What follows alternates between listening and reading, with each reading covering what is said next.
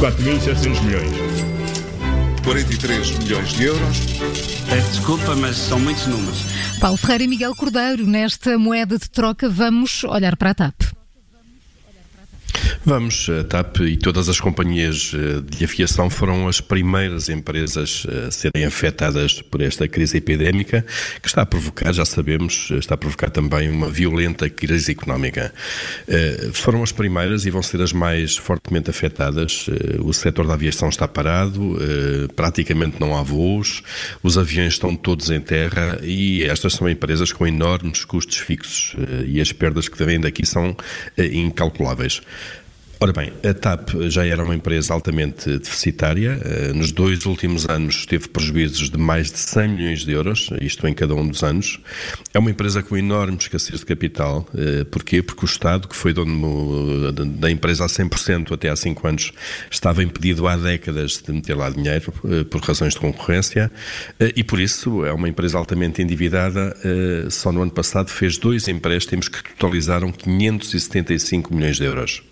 É, portanto, se a situação já era má e a requerer cuidados, agora a TAP está em estado muito crítico e a necessitar de intervenção urgente. Intervenção quer dizer mais dinheiro, neste caso. O, o que está a ser estudado é um empréstimo de 200 a 300 milhões de euros, um empréstimo que, que pode ter o aval do Estado, mas isto será uma solução transitória, porque o excesso de endividamento não se pode, não pode resolver com, com mais dívida, e é disso que, que, nos fala o artigo que está no Observador, da autoria da, da Ana Suspiro, da jornalista Ana Suspiro. Uh, vai ser mesmo necessário mais capital e o Estado poderá voltar a nacionalizar esta empresa. O Estado tem neste momento metade do capital, o governo de António Costa fez questão em reforçar a posição no capital da empresa, embora a gestão esteja entregue entregue aos acionistas privados, liderados por David Neilman e Humberto Pedrosa.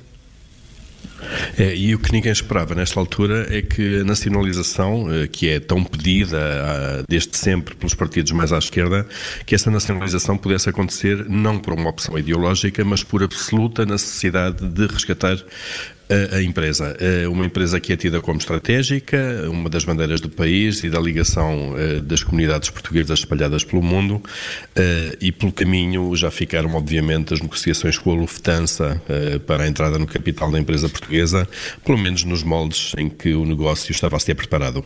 Foi mais uma moeda de troca com o Paulo Ferreira e Miguel Cordeiro, a trabalhar a partir de casa aqui na Rádio Observador e sempre em podcast.